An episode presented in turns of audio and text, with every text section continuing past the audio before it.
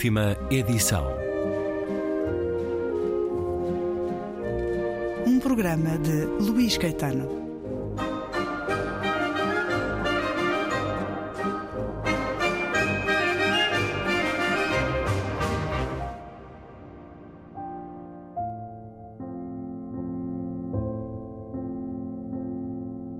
Continua a ser necessário relembrar como facilmente um país civilizado, como era a Alemanha, pôde resvalar para uma ditadura sanguinária e desencadear uma guerra brutal e o pesadelo tenebroso que foi o Holocausto.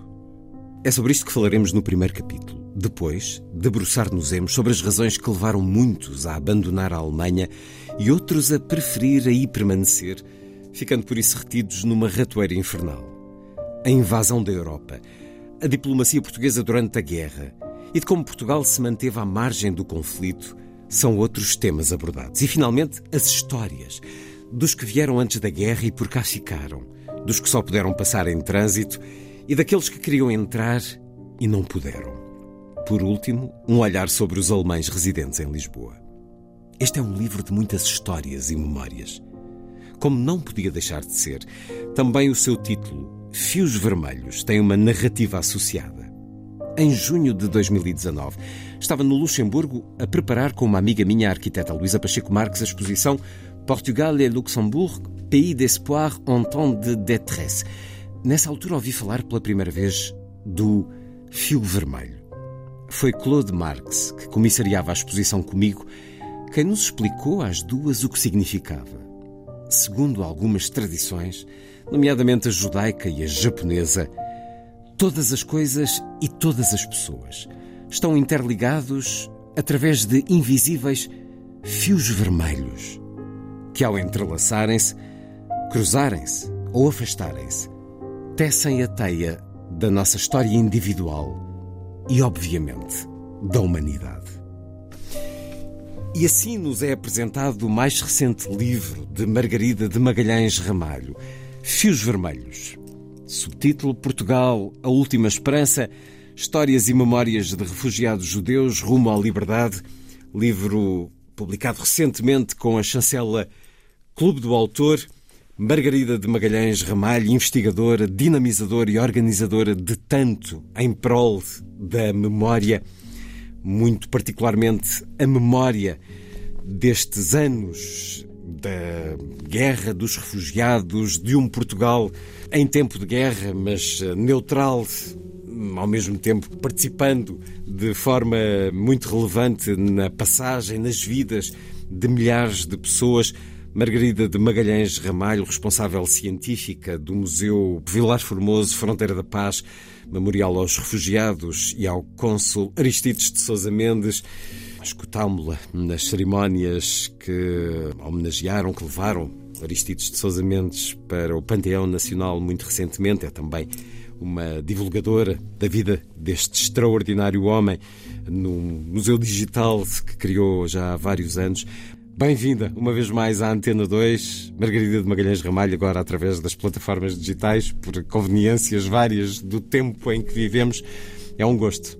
Para mim é sempre um prazer, não só voltar à Antena 2, que é a minha rádio preferida, aquela que está ligada de manhã à noite, mas por conversar consigo, que é muito estimulante. A ideia dos fios não é só esta belíssima imagem dos fios vermelhos, há também um novelo, um fio da Ariane que se vai puxando e, no seu caso, cada vez que puxa um bocadinho mais, há mais histórias, há mais pessoas. É Aquilo a que eu costumo chamar as rimas da vida, que, no seu caso, há muito destes fios vermelhos, porque, e sentimos muito isso lendo este livro, à medida que vai falando com pessoas, vai conhecendo outras. É e, mais extraordinário até, olhando para a sua agenda pessoal, muitas das pessoas com quem foi convivendo ao longo da vida, de forma social e de forma familiar e de forma laboral, elas estavam ligadas a outras que passaram por esta experiência.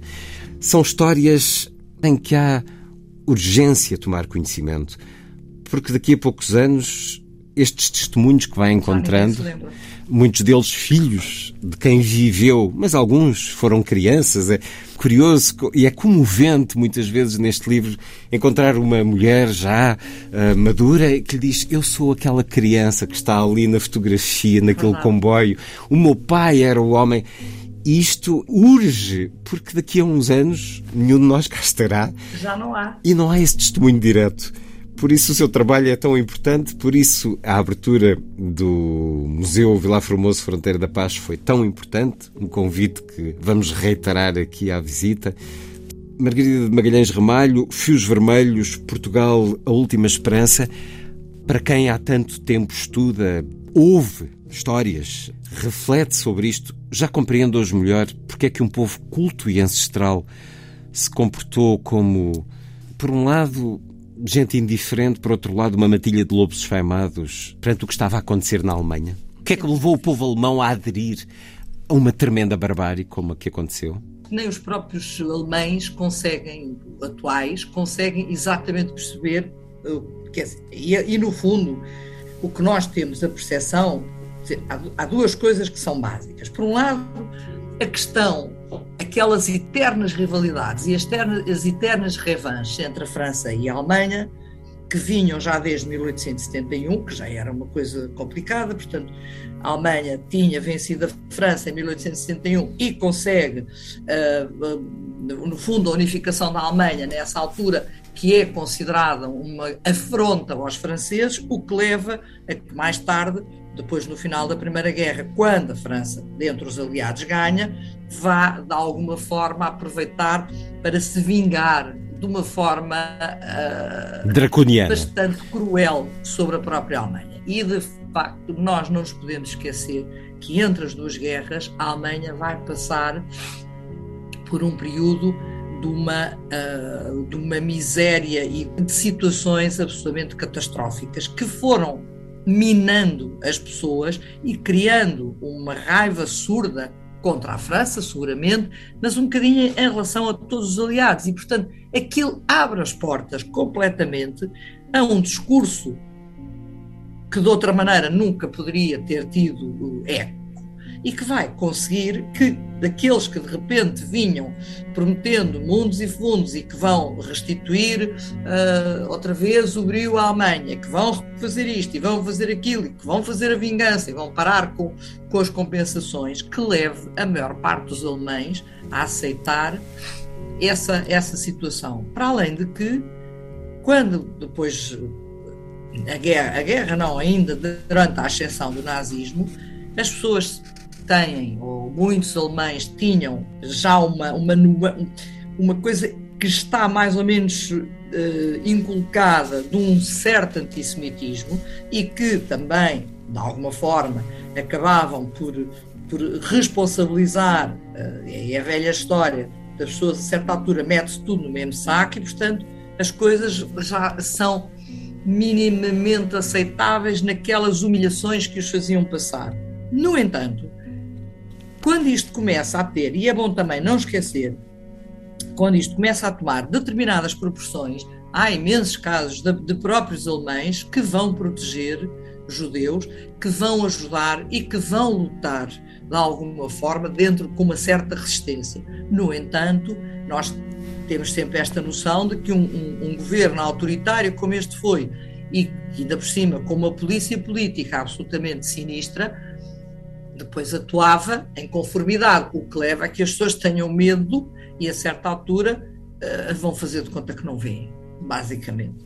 E isso é uma coisa que nós temos, infelizmente, uh, que nós próprios em Portugal, durante 48 anos, também sabemos que isso acontecia.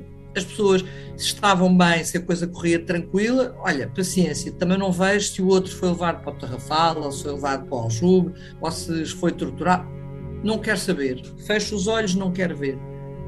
Isso é uma coisa que é, que é, é qualquer coisa que, no fundo, as pessoas, quase como uma questão de sobrevivência, eh, olham para o lado e têm uma dificuldade enorme e uma incapacidade de fazer o que é certo. E por acaso, eu ontem tive, voltei para trás, porque não tinha visto quando passou na, na televisão pública, acho que foi no Canal 1, um filme que eu aconselho vivamente, que se chama Enquanto a Guerra Durar.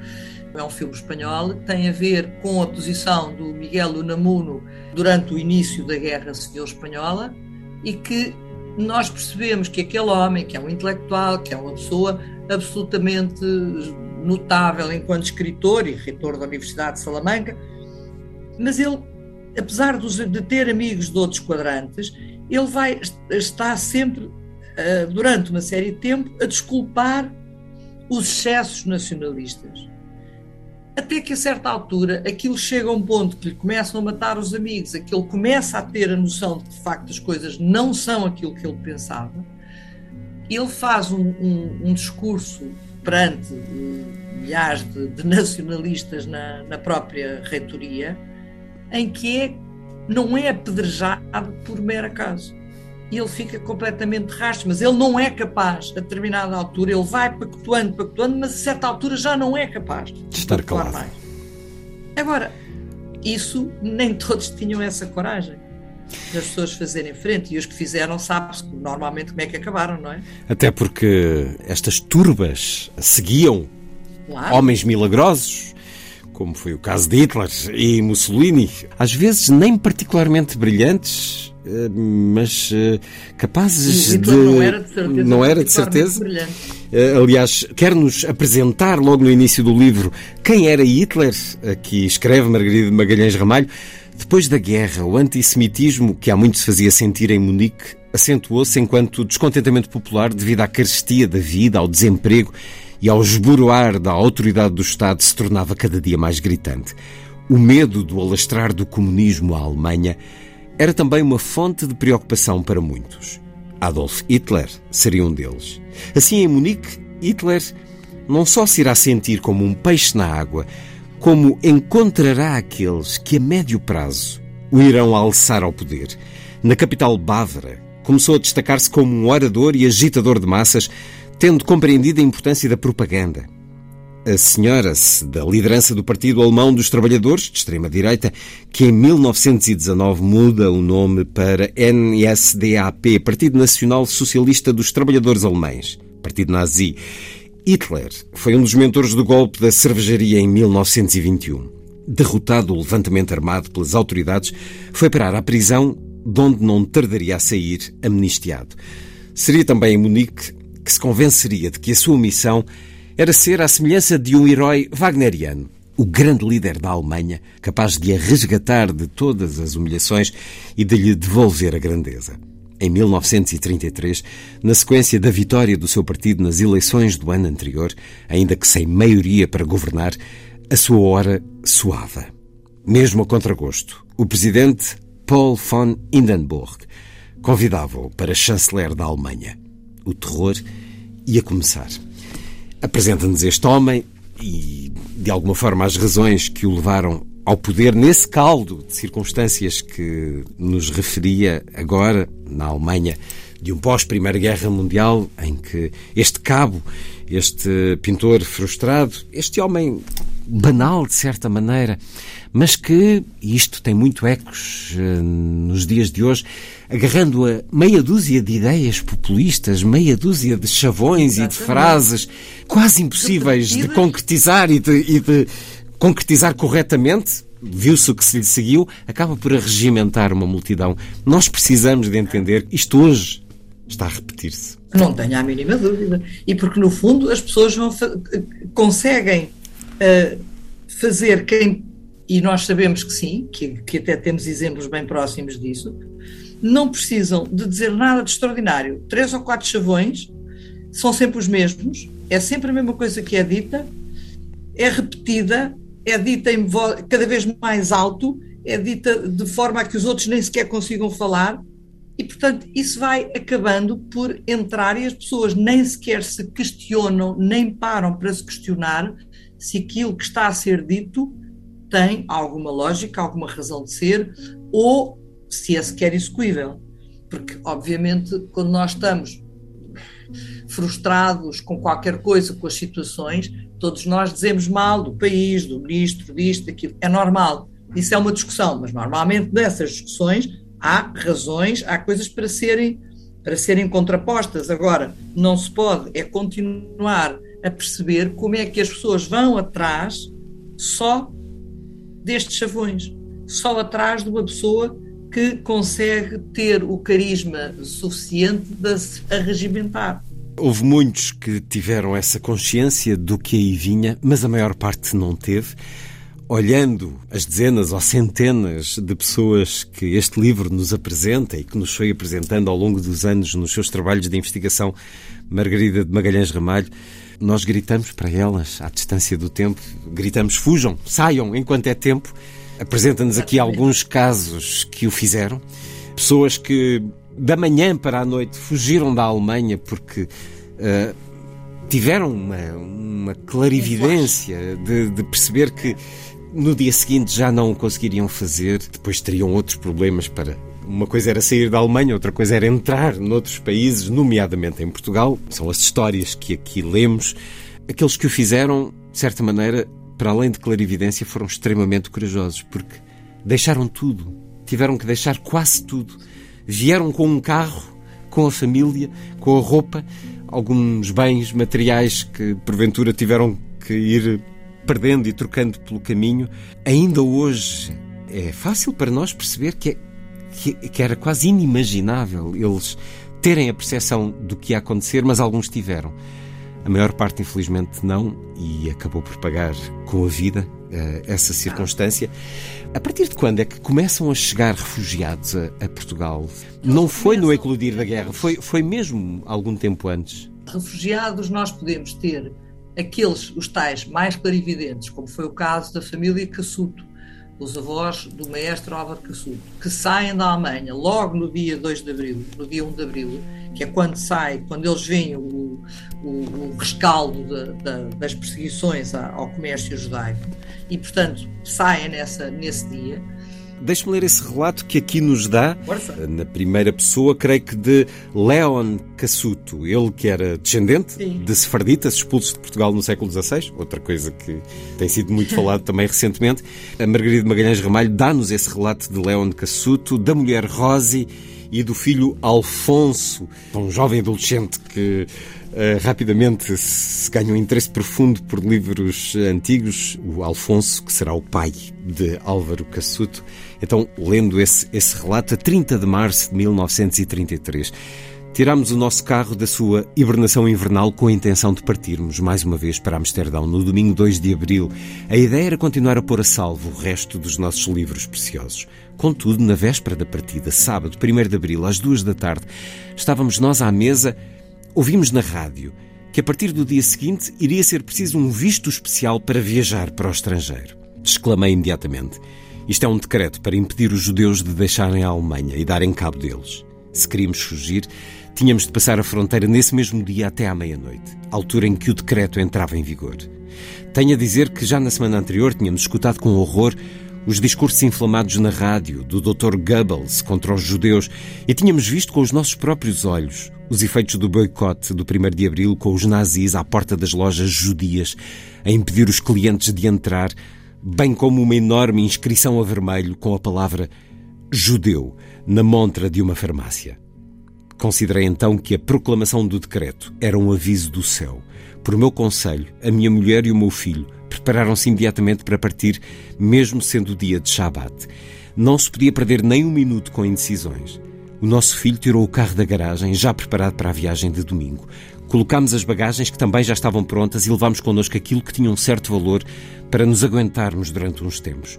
Pusemos gasolina e partimos. Eu, a minha mulher, o meu filho, a minha sogra, rumo a um futuro desconhecido, fugindo da nossa cidade natal, abandonando todos os nossos bens e toda a nossa existência feliz, pacífica e confortável para salvar as nossas vidas.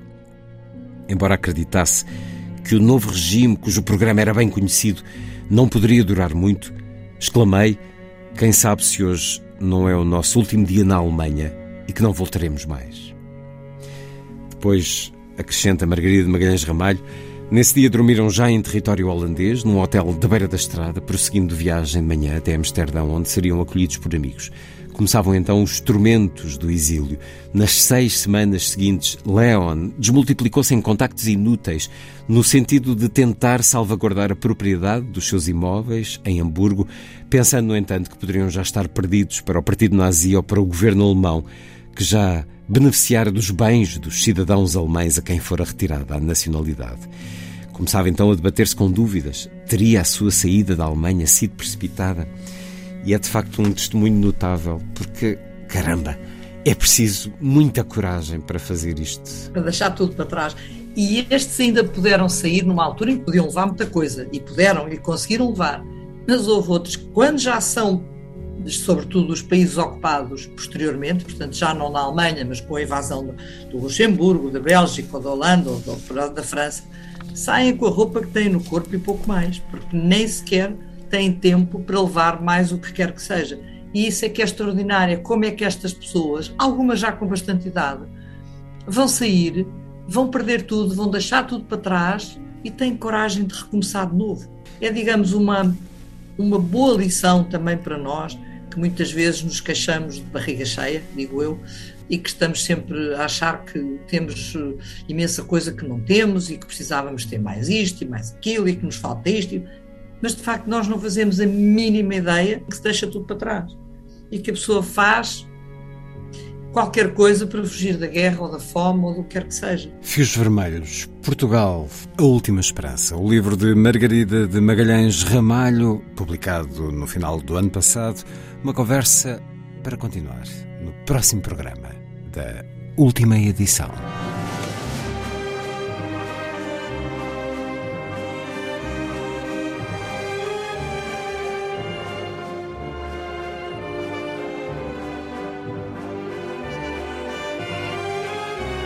Última edição.